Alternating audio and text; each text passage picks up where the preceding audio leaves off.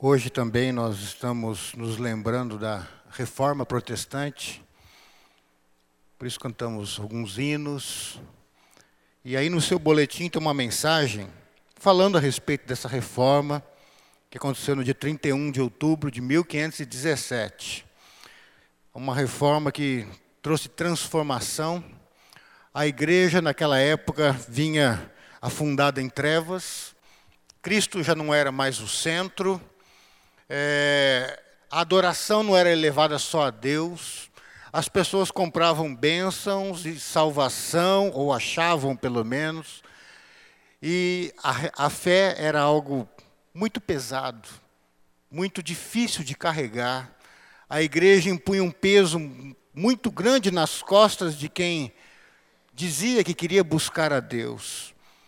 E através da história, enquanto a igreja ia se afundando, misturando religião com poder, com império, homens e mulheres de fé surgiram olhando para a Bíblia e, eles, e essas pessoas começaram a se levantar, dizendo: Olha, não podemos adorar a homens, nem o Papa, nem homens, nem mulheres, nem apóstolos, nem Maria, nem ninguém, é só o Cristo. Nós não temos que pagar nada para a igreja para conseguir algo lá na frente. Não é o sistema de toma lá da cá, não é pelas obras. Eles começaram a des descobrir a graça de Deus na palavra de Deus e começaram a se levantar contra a igreja. E aí esta igreja ia matando esses homens e essas mulheres. E tem uma marca de sangue na igreja, um rastro de sangue daqueles que se levantaram para falar de Cristo para falar da Bíblia como sendo a palavra de Deus, a, a palavra única de regra de fé para a vida do cristão, e não aquilo que a, a, igreja ou algum homem ou alguma pessoa achava ou, ou pensava a respeito de qualquer coisa que ele chamasse de verdade ou caminho de salvação. Mas, neste ano de 1517, a pessoa certa, no lugar certo, fez a coisa certa. E aí, tem toda essa transformação que é a reforma da igreja protestante. Eu não estou contando toda a história de novo, porque todo ano a gente conta essa história para vocês. Então Deus levantou Lutero, depois levanta Calvino e levanta outros homens e outras mulheres que se colocaram contra aquela igreja que era mais um poder político do que um instrumento para apresentar a graça e Cristo ao mundo. Muitos desses foram perseguidos, muitos missionários que surgiram na nascente daquela igreja avivada pelo Espírito Santo, saíram para pregar pelo mundo e foram mortos. Muitos deixaram os bens, o dinheiro, a casa, a profissão, porque falaram: não, nós temos que compartilhar essas boas novas com outras pessoas. E foram mortos. Porque estes homens, essas mulheres, eles descobriram que só Deus era digno de glória não homens, não mulheres. Eles descobriram que a Bíblia continha a verdade e não o que qualquer pessoa poderia dizer ou achar. Eles descobriram que a salvação era pela fé em Cristo e não pela, pelo cumprimento de mandamentos da igreja ou do Papa ou de quem fosse. Eles descobriram que Deus não cobrava deles algo grandioso para ser salvos, mas eles eram salvos pela graça, porque Deus se compadeceu e pagou o preço, a dívida que nós temos diante de Deus, ali na cruz do Calvário, em Cristo Jesus. Esses homens foram movidos, redescobriram um Deus maravilhoso, e a partir dali eles transformaram o mundo. Agora a reforma ela começa, né? Oficialmente em 1517. Eu digo que ela começa oficialmente, porque antes dela acontecer, muita gente preparou o caminho para a chegada daqueles homens e aquelas mulheres que transformaram o mundo. Pessoas morreram para que aqueles, então, pudessem realizar a reforma protestante. Só que ela começa ali, mas ela deve se estender até hoje. E eu quero falar um pouquinho com vocês. Anderson, você coloca. Eu te dei. Não? Pega aqui então comigo a respeito da glória do Senhor. Mas abram comigo lá no texto do, do, livro de Apocalipse, no capítulo 19. Apocalipse, capítulo 19. Eu vou fazer essa leitura, nós vamos orar, e aí então a gente vai conversar um pouco sobre esse texto. Um texto que fala um pouco da glória de Deus, da glória do Senhor. Apocalipse, o último livro da sua Bíblia, capítulo 19, os primeiros versículos. Vou começar no versículo 1. Depois disso, ouvi nos céus algo semelhante à voz de uma grande multidão que exclamava: Aleluia! A salvação, a glória e o poder pertencem ao nosso Deus, pois verdadeiros e justos são os seus caminhos. Ele condenou a grande prostituta que corrompia a terra com sua prostituição e cobrou dela o sangue dos seus servos. E mais uma vez a multidão exclamou: Aleluia! A fumaça que dela vem sobe para todo o sempre. Os vinte e quatro anciãos e os quatro seres viventes prostraram-se e adoraram a Deus que estava assentado no trono e exclamaram: Amém, Aleluia. Então veio do trono uma voz é, conclamando: Louvem o nosso Deus, todos vocês, seus servos, vocês que o temem, tanto pequenos como grandes. Então ouvi algo semelhante ao som de uma grande multidão, como estrondo de muitas águas e fortes trovões que bradava: Aleluia, pois reina o Senhor, o nosso Deus, o Todo-Poderoso. Regozijemo-nos, vamos alegrar-nos e dar-lhe glória pois chegou a hora do casamento do cordeiro, e a sua noiva já se aprontou. Para vestir-se foi lhe dado é, linho fino, brilhante e puro. O linho fino são os atos justos dos santos. E o anjo me disse: Escreva, felizes os convidados para o banquete do casamento do cordeiro.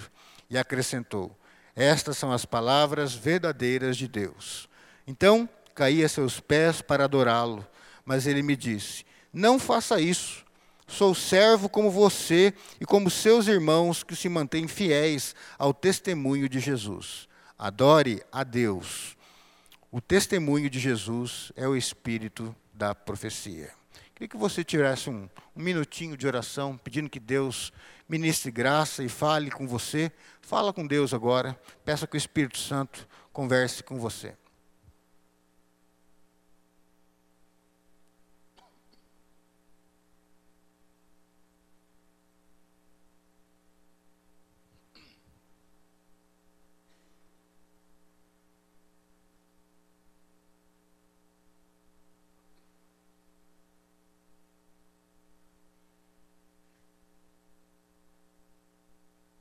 Senhor, nós estamos neste local reunidos para ouvir a tua voz. Fala conosco, Senhor.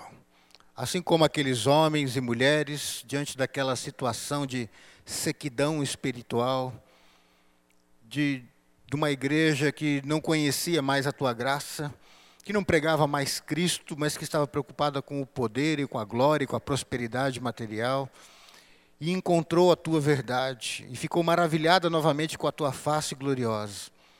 Senhor, eu peço a ti que possamos contemplar também nesta noite um pouco do brilho da tua glória e que este brilho nos transforme e nos santifique. Abençoa, Senhor, agora através do estudo da tua palavra, é a nossa oração no nome de Jesus. Amém. Amém. Vamos conversar um pouquinho então sobre esse tema. Glória somente ao Senhor nosso Deus. É, quando a gente olha para esse texto, a gente vê algumas coisas aqui. O texto fala, sim, lá do tempo final, mas fala também do tempo de hoje, do que deveria acontecer hoje, traz lições importantes para a gente. É, a gente pode pensar e fazer essa pergunta: por que dar glória somente ao Senhor? Porque só Deus é digno de glória. Por quê? E quando eu digo digno de glória, é só Ele que é digno do teu louvor, do teu culto, do meu culto. A gente fala com pessoas, às vezes, eles falam assim: não, lá na nossa igreja a gente ora, a gente reza para outros tal, mas é Jesus que está no centro. Não, você está prestando culto, você está fazendo um culto ao redor de alguém que não é o Pai, o Filho e o Espírito Santo. Isso é errado. Você está dando glória para você está cantando para alguém para glorificar alguém. Isso é errado. Era isso que acontecia naquela época também. E agora tem essa pergunta: por que da glória, então, só Deus? Eu queria encontrar algumas respostas com vocês nesse texto. É interessante esse texto, porque o apóstolo João, ele diz que ele vê é, os céus, e nesses céus ele está vendo anjos declarando a glória de Deus, e ele vê também o povo de Deus declarando a glória de Deus. É, nós somos tentados a pensar assim, que o povo está no céu. Isso pode ser, pode ser que esteja o tempo do fim, os anjos e o povo de Deus no céu cantando glórias a Deus. Mas também se refere ao tempo de hoje, com os anjos dando glórias a Deus no céu e o povo de Deus dando glória a Deus no tempo de hoje também. No tempo de hoje. Né? Então, isso deve acontecer hoje também, não somente no tempo futuro. Então, por que dar glória somente ao Senhor? Primeiro lugar, veja aí, porque só há salvação nele. Nele quem? Deus, através de Jesus. Só tem salvação nele. Se você dá uma olhada nesse texto nosso aí, no versículo 1, ele já fala, né? É, a salvação, a glória e o poder pertence ao nosso Deus. Então vamos deixar a glória e o poder de lado um pouquinho. A salvação pertence a Deus, não pertence a nós. Em nada, nenhuma criatura ou pessoa é, existe a mínima possibilidade de se encontrar salvação. Nada que você faz, nada que uma criatura faz, nem o teu esforço, nem o esforço de ninguém, nem a oração de ninguém, a não ser Cristo por você, pode te salvar. Ninguém pode te salvar a não ser Deus na pessoa de Jesus. Por quê? A salvação pertence a Deus. E essa foi uma das descobertas da igreja naquele tempo. Ah, pastor, que coisa básica, que coisa boba. É, para um povo que a igreja falava, olha, para você diminuir o tempo lá no, do, do inferno da tua mãe, lá no, no, purgatório, você dá um dinheirinho aqui para a igreja, e eles iam lá e davam, e vendiam as propriedades, e dava para a igreja, para libertar a pessoa, para diminuir o tempo do purgatório, que nem existe. Certo? A Bíblia não fala nada de purgatório, mas eles criam dessa forma, que era uma forma da igreja explorar e tirar dinheiro e oprimir também as pessoas. De repente chega alguém e fala assim: não precisa nada disso. A salvação é pela graça. A igreja não gostou. Porque era a forma que a igreja controlava as pessoas que, ela, que lá iam e a forma que a igreja tirava os bens das pessoas também. Era um medo, era o medo do inferno, era o medo do diabo, era, e a igreja era o caminho da salvação. E aí agora, essa turma olha para a Bíblia e fala assim: não, a salvação está em Deus.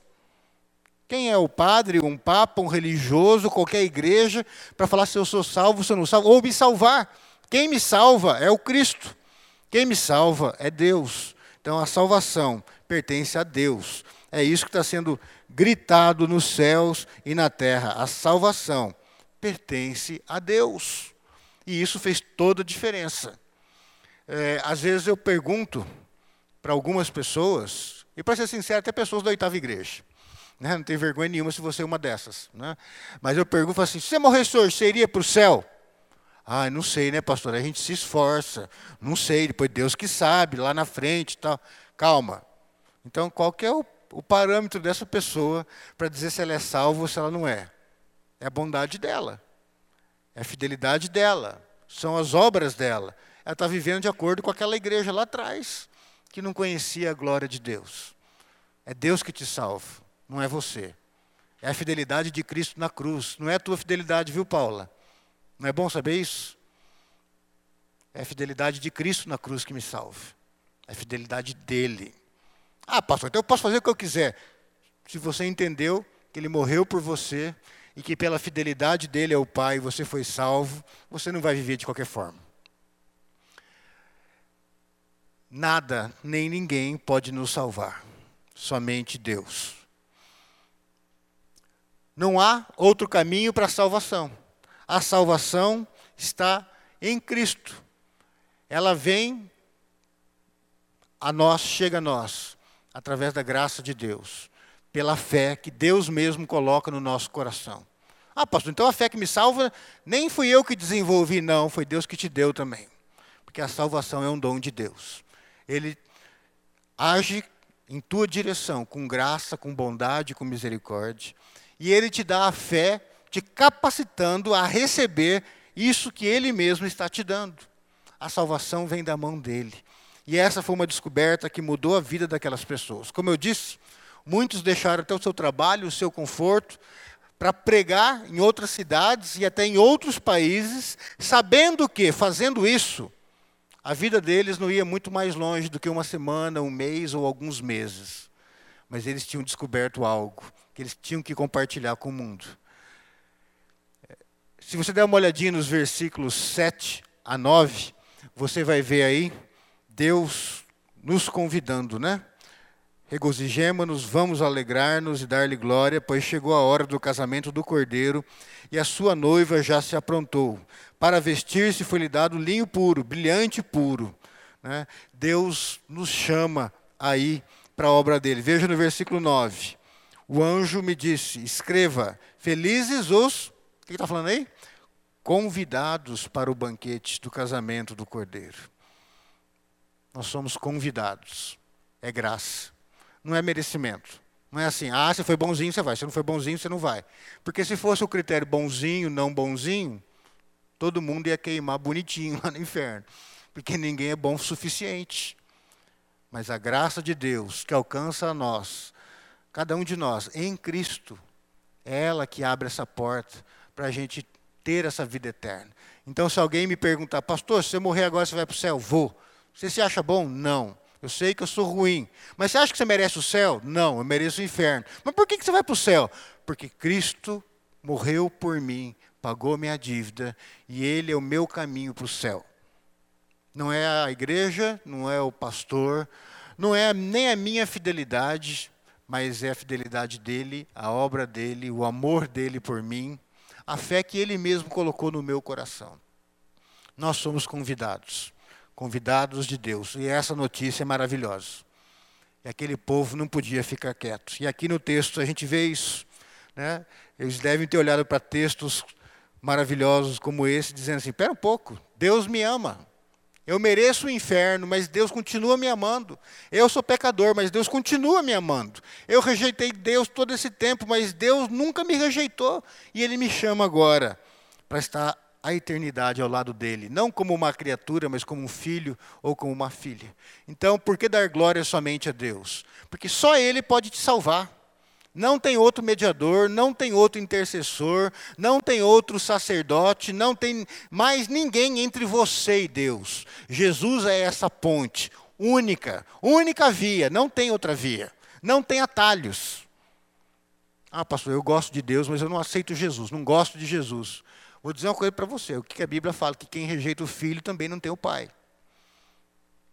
Porque você tem que chegar do outro lado, você precisa atravessar por uma ponte para chegar do outro lado, lá do, do rio. Né? De um rio violento aí, que você tem que atravessar de águas é, violentas. Né?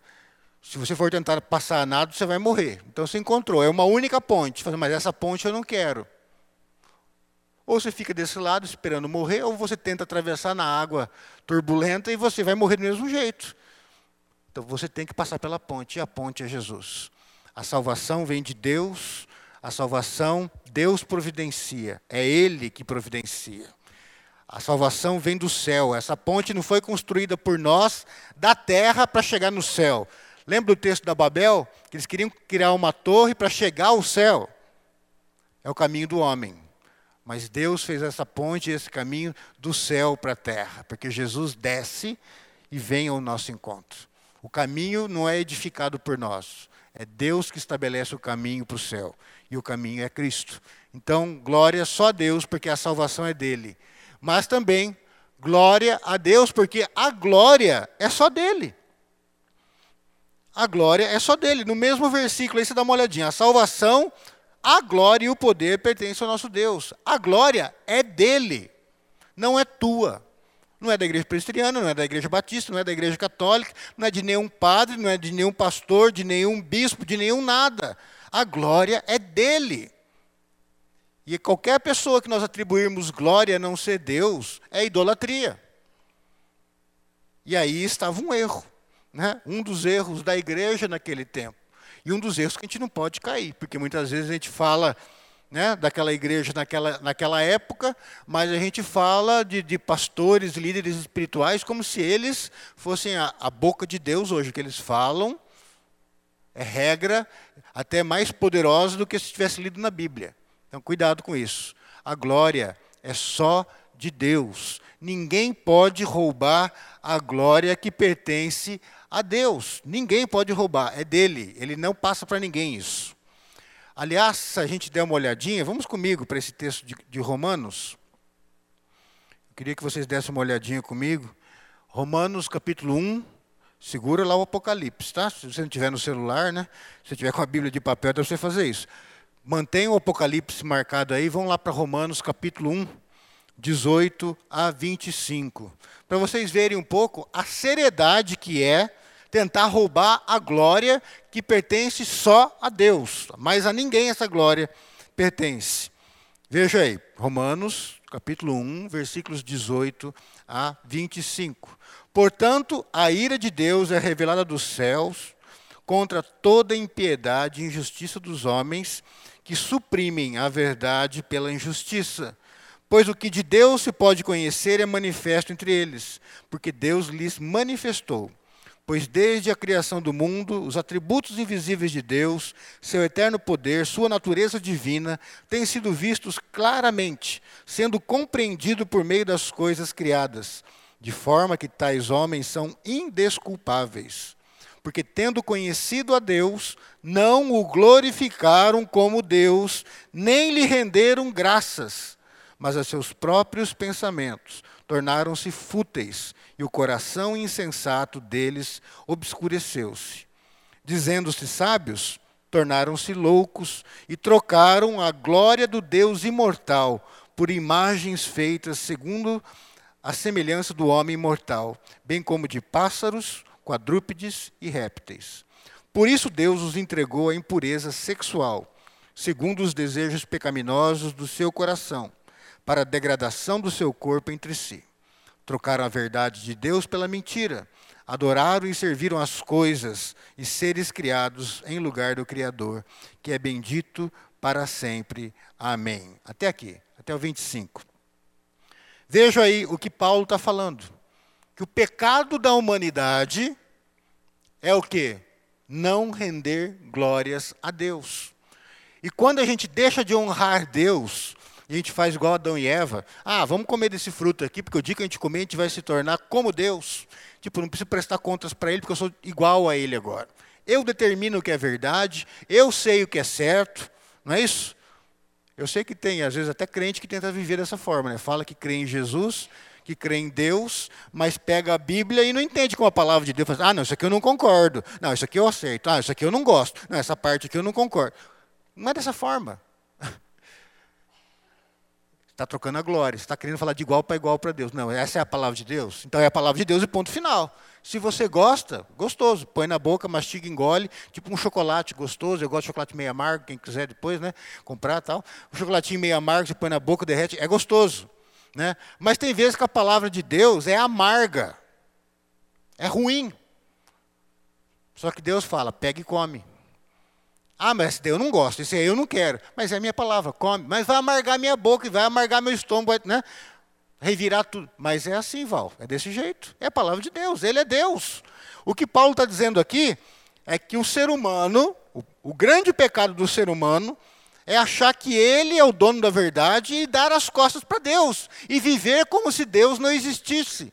E a gente tem uma enfermidade nas igrejas hoje, que as pessoas estão dentro das igrejas, mas vivendo como se Deus não existisse. A pessoa vem na igreja, mas vive, chama Jesus de Senhor, mas vive como se ela mesma fosse a, a senhora, a dona da vida, das vontades e da, e da verdade.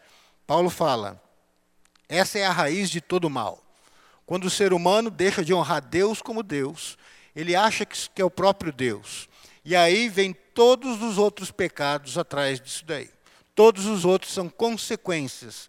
Uma consequência da nossa separação de Deus. Você não honra Deus como Deus, você vai se machucar e vai machucar muita gente com o teu pecado, com a tua vida pecaminosa. Então, quando a gente deixa de honrar Deus, o pecado se torna senhor da nossa vida.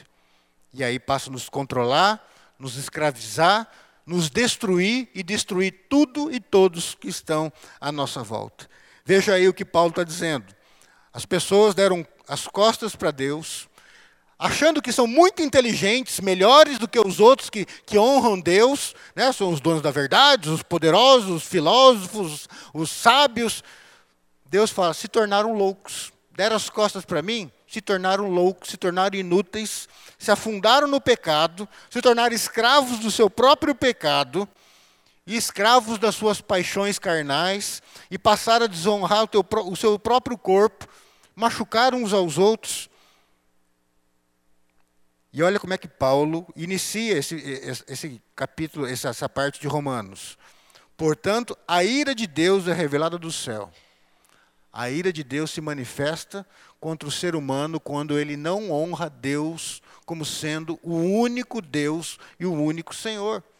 Ai, Deus se ira, que Deus bravo. Ah, eu não vejo Deus dessa forma, não, pastor. Gente, está escrito aí. Agora não está dizendo que Deus está bravo. Deus ele, ele toma uma postura mais dura porque ele sabe que se eu der as costas para ele,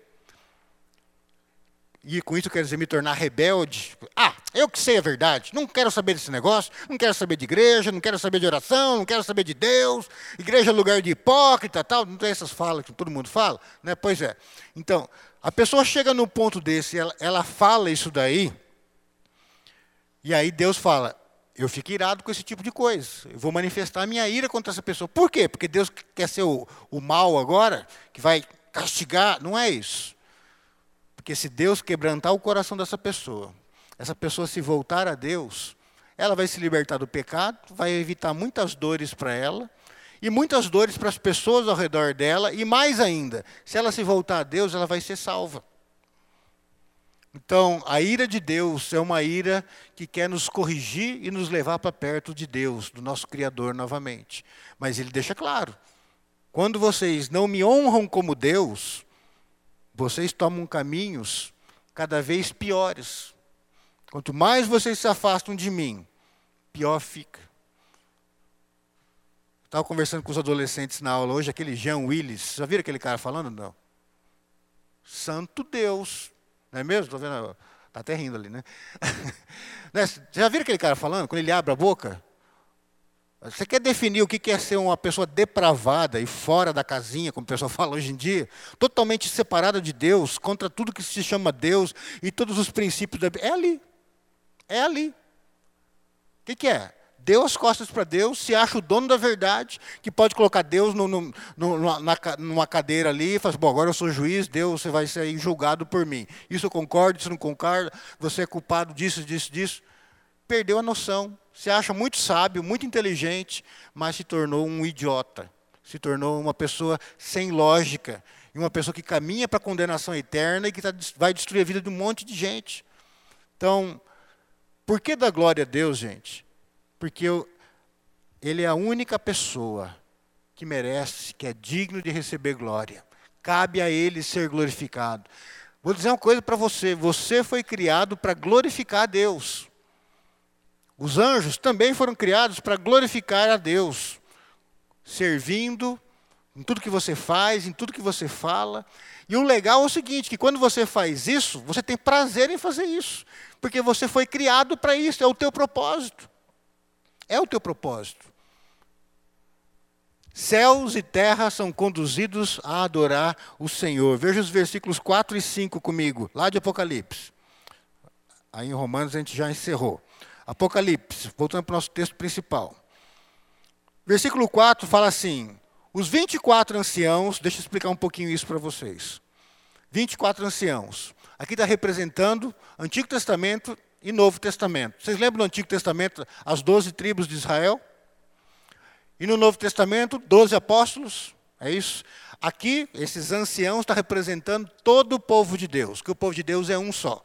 Não tem assim, Israel é um povo de Deus, um tipo de povo de Deus, e a igreja é outro tipo de povo de Deus. Não existe isso. Tem pastor que fala essa, essa, essa besteira aí, mas não é isso. O povo de Deus é um só. Os dois são salvos pela graça, no mesmo Cristo, no mesmo Salvador.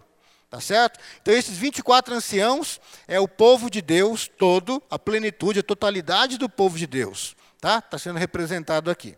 Então, veja a leitura aí agora. Os 24 anciãos e os quatro seres viventes, que são anjos que estão na presença de Deus, né, que, que, Isaías também cita lá na, na, quando Deus o chama, se prostram agora e adoram a Deus. Assim, o Deus que estava sentado no trono e exclamam: Amém, Aleluia. Então veio uma voz do trono conclamando: Louvem o nosso Deus, todos vocês, seus servos, vocês que o temem, tanto pequeno, pequenos quanto grandes. Então aqui agora uma voz, um grito chamando convocando os homens, o povo de Deus e os céus para dar glórias a Deus. A gente tem uma música que a gente canta que nem os céus declaram a glória do Senhor, não é isso?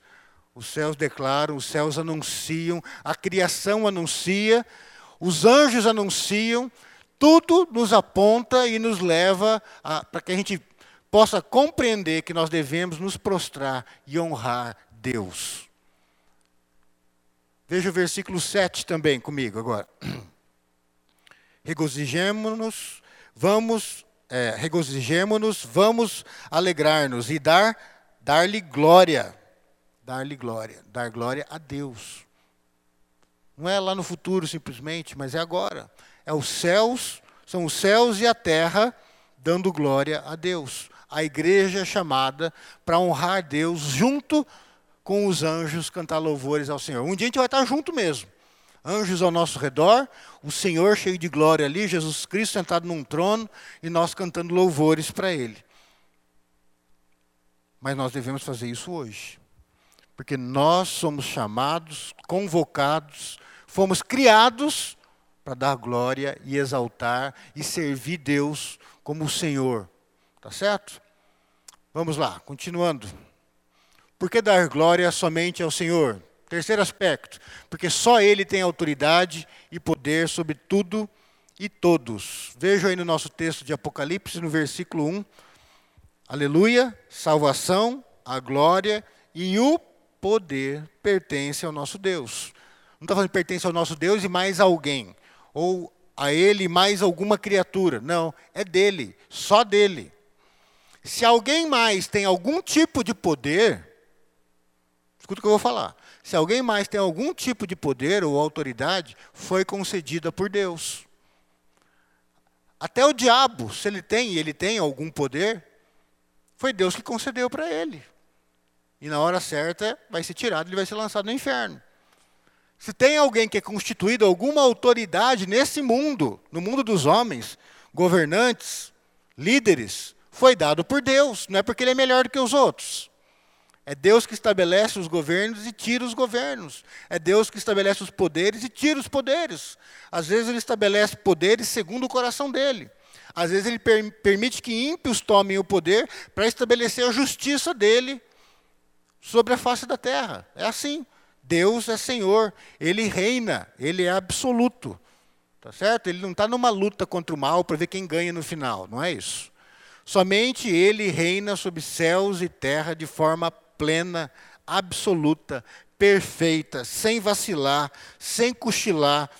Ele está sempre na posição dele, reinando absolutamente. No versículo 4, você dá uma olhadinha lá, você vê que Deus está assentado num trono, reinando sobre o céu, sobre os anjos e reinando aí sobre a terra também. No centro da criação, não um centro geográfico, mas um centro espiritual, no centro de todas as coisas, está o trono de Deus. E de lá ele reina soberanamente sobre tudo e todos. Cada detalhe da tua vida passa pela vontade desse rei que está sentado no trono. Veja aí essa frase: Aqueles que são dele, tanto no céu como na terra, reconhecem somente a ele como seu único Senhor. Versículo 6. Olha lá comigo. Ele vê, é, ele escuta e vê algo lá no céu, uma multidão, um, uma grande multidão cantando e declarando que o Senhor reina. Não é isso? Está no versículo 6 da sua Bíblia? Aleluia, pois reina o Senhor, o nosso Deus, o Todo-Poderoso. E aí vai, continua, reconhecendo que Deus é Senhor. Agora não é só eu falar, né? É eu viver esse senhorio. Eu estar debaixo da vontade de Deus. Ah, pastor, mas eu não quero fazer isso. Você sabe que é vontade de Deus. Aí você fala, ah, eu não quero. Conversa com Deus depois, né? Se você sabe que Ele quer uma coisa e você vai fazer outra, você está se rebelando com aquele que é Senhor. E se você sempre faz contrário à vontade daquele que você diz que é teu Senhor, melhor você re, repensar a tua profissão de fé. Se de fato Ele é teu Senhor. Porque você sempre está fazendo coisas opostas à vontade dele, e isso não gera nem arrependimento, e você não quer mudar, então ele não é o Senhor da sua vida. Você ainda não faz parte dessa, desses 24 anciãos aqui. Você não faz parte do povo de Deus ainda não. Porque o povo de Deus é o povo que reconhece que a glória é só dele, porque é ele que tem o poder e a autoridade sobre céus e terra. É ele que está sentado no seu trono soberano. Vamos lá. Mais um motivo porque dar glória somente ao Senhor? Porque Ele é o justo juiz que julgará tudo e todos. A Bíblia deixa claro em alguns livros, inclusive no Apocalipse, numa outra porção aqui, que Deus vai julgar todas as pessoas, e não só todas as pessoas, todas as criaturas, todos os anjos, os demônios, os seres humanos, os que honraram Ele e os que não honraram Ele, todos nós vamos comparecer diante do trono branco. E ali, o livro de Apocalipse fala que vão se abrir muitos livros e vai se abrir um outro livro, que é o livro da vida. Os livros, com, ali, vamos dizer, chegou a vez da lua, a lua vai ser julgada, tá, Lu? E aí vão se abrir os livros. Os livros vão estar escrito tudo que ela fez, tudo que ela não fez, deveria ter feito, tudo que ela falou de bom para agradar a Deus e as pessoas, tudo que ela falou que não foi muito bom, tudo que ela fez de bom, de obediência a Deus, e tudo que ela fez e desobedeceu Deus, tudo que passou pela mente, né, os pecados escondidos nossos e os pecados declarados, tudo vai ser revelado, os livros vão ser abertos. Não tem nada, a Bíblia fala que não tem nada que esteja escondido que não venha a ser revelado naquele dia. Tudo vai ser revelado. Tudo, tudo vai ser revelado naquele dia. Então, você imagina, né? Lúcia está lá, abriu tudo. As coisas boas e tudo aquilo que não é tão bom também. Hã? Abriu tudo ali. Deus vai olhar para a Lu, a Lu vai falar assim: puxa, a casinha caiu para o meu lado agora. ela vai ter a plena certeza e a convicção de que ela merece ir para o inferno. Ela fala assim: bom, então é pelos livros, é por obras, então eu vou queimar no inferno. Mas ele vai, espera um pouquinho. Abra agora o livro da vida. Luciana, Lu, Lu, nossa, como tem Luciana aqui, vai, vai, vai. Ah, aqui, aqui, essa aqui, aqui era esposa do Pércio. Pércio já foi? Não, está na fila aí, daqui a pouco chega a vez dele. Né? L-M-N-O-P, vai chegar a vez do Pércio. Né? Aí chegou, ah, aqui, essa é a Lu, tá, é, é. Então, aqui no livro da vida, ué, não estou vendo o nome dela, não estou vendo. Ah, está aqui, está aqui. O nome dela está no livro da vida, escrito com o sangue do Cordeiro. Ela aceitou, ela recebeu a graça de Deus, o que foi feito por ela na cruz do Calvário. Então, todo esse escrito de dívida que estão nos livros foi pago. Os pecados estão perdoados. Entra pela graça de Deus na casa do teu pai. Tem gente que não entende porque crente vai ser julgado. Sabe para quê? Não é para condenar. É para você saber que você está entrando lá no céu sem merecer. Para você entender que quem, lá no céu, o único que vai ser digno de glória é Jesus Cristo. Porque Ele é o único que vai estar lá, viu, Rubens, que merece estar lá. A gente gosta muito de falar, ah, isso daí vai na igreja, você não presta, você conhece, sem vergonha. Deixa chegar lá no céu. A hora que abrir os teus livros, você fala, Senhor, eu condenava o outro, mas olha, eu sou pior do que eu imaginava. Tinha até coisa que eu nem sabia que eu era ruim desse jeito. E aí vai falando, falando e não acaba, né? Não acaba. Senhor do céu. Daí aparece uma coisinha boa. Olha uma coisinha boa aí. Vai mais, mais 130 que não presta, né? E vai, vai, vai. Ó, que chega no final, acabamos o livro do Rubens. O Rubens está de cabisbaixo ali, né, Rubens? Senhor da glória. Será que a misericórdia de Deus é tão grande assim para me perdoar? Abre o livro da vida. Rubens, Rubens, Rubens, Rubens. Aqui, não, não é esse. Rubens, Rubens. Ué, deixa eu começar a ficar preocupado, né? Rubens, Rubens. Rubens. Ah, achei, é esse. Está aqui, é certeza que é esse mesmo. Os teus pecados foram perdoados. Jesus Cristo é o Senhor da tua vida. Entra na casa do teu Pai. Só Deus é justo. E Ele há de julgar cada pessoa, cada anjo, cada demônio, cada criatura que foi criada por Ele, há de ser julgada de forma perfeita Aí você fala assim: ah, mas o meu tio, ai, pastor, tem, ele morreu, eu tentei falar de Jesus, ele não aceitou, mas ele foi criado num ambiente assim. Calma, calma, por que você está querendo colocar o cara no inferno? Espera um pouco. Deus é justo, é Ele que vai julgar. Mas, pastor, ele não ia na igreja de jeito nenhum, ele morreu, parecia um desgraçado naquele hospital. Calma, você está querendo botar ele no inferno? Você está querendo roubar o lugar de Deus agora?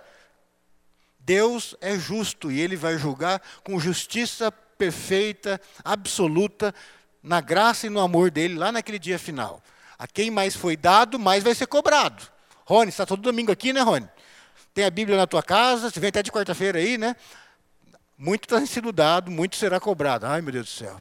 Mas ainda bem que é, muito é cobrado, daí você vai ver assim, é, estão cobrando muito, eu não consegui honrar esse muito, mas a graça de Deus me põe na casa do Pai. Então, ele é o juiz que vai julgar todos de uma forma justa. Justa, perfeita e definitiva, por toda a eternidade. Aí diz também, no texto que a gente leu, nos versículos 2 e 3, que o mal vai ser julgado, e condenado, e destruído. O livro de Apocalipse apresenta alguns inimigos de Deus. A besta, que é o anticristo, uma outra besta, que é o falso profeta, esses dois vão surgir ali na frente, mas tem gente já que age como se fossem eles por aí, já estão entre nós, essa turma aí que tenta perturbar nossa paciência. E tem também a prostituta, ou a meretriz, que é o sistema maligno pecaminoso que tenta destruir o povo de Deus. E aqui ele está falando dessa meretriz, desse sistema pecaminoso que quer destruir a nossa vida, nos corromper, nos desviar de Deus. Assim, Deus vai dar o fim nessa prostituta, nessa meretriz, nesse sistema maligno, nesse mecanismo do diabo que tem na face da terra. Ele vai destruir, acabar com isso. E um outro texto diz que ele vai acabar também com o dragão, que é o diabo, e as duas bestas, né? o falso profeta e, e, o, e o anticristo. Então, todos os nossos inimigos serão destruídos e lançados no lago de fogo, no inferno. Então, quem vai fazer isso? Deus. Não é você e não sou eu. É Ele que vai fazer. Por isso, a Ele a glória. A Ele a glória. Não é a igreja presbiteriana que vai salvar ninguém, gente. Porque tem gente que está dentro da igreja presbiteriana e vai queimar no inferno. Porque Jesus não é Senhor, não atribui a glória que é devida ao Senhor dos Senhores e Rei dos Reis. Nós precisamos ter isso na nossa vida.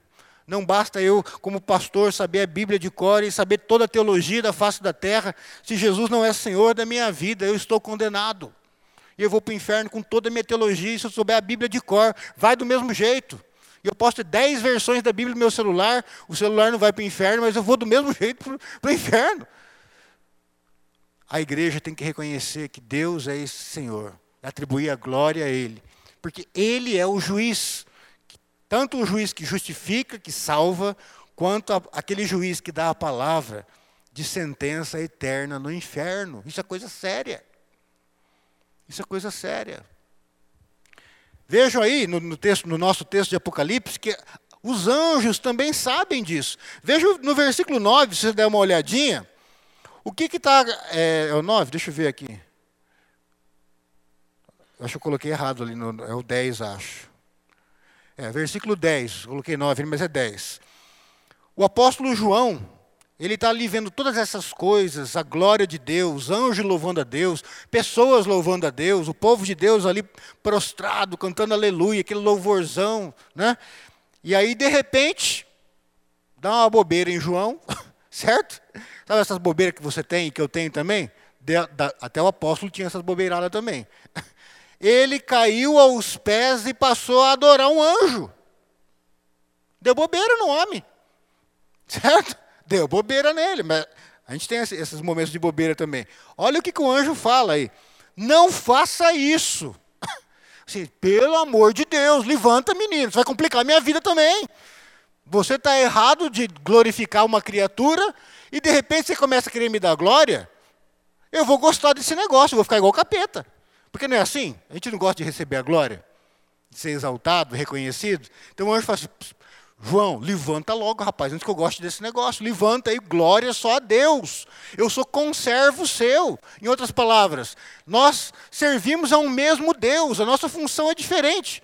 Você é um ser humano, tem a sua função, você adora a Deus de uma forma. Eu sou um anjo, eu adoro Deus e sirvo Deus de outra forma. Mas nós somos conservos, nós trabalhamos para o mesmo Deus, para o mesmo Senhor. Levanta, rapaz, não brinca com essas coisas. O anjo dá uma bronca nele aí. Olha, sou servo como você e como seus irmãos, que se mantêm fiéis ao testemunho de Jesus. E aí ele fala: adore a Deus, não a mim, não a ninguém, adora a Deus, somente Deus. E aí ele fala: o testemunho de Jesus é o espírito da profecia. Até os anjos sabem.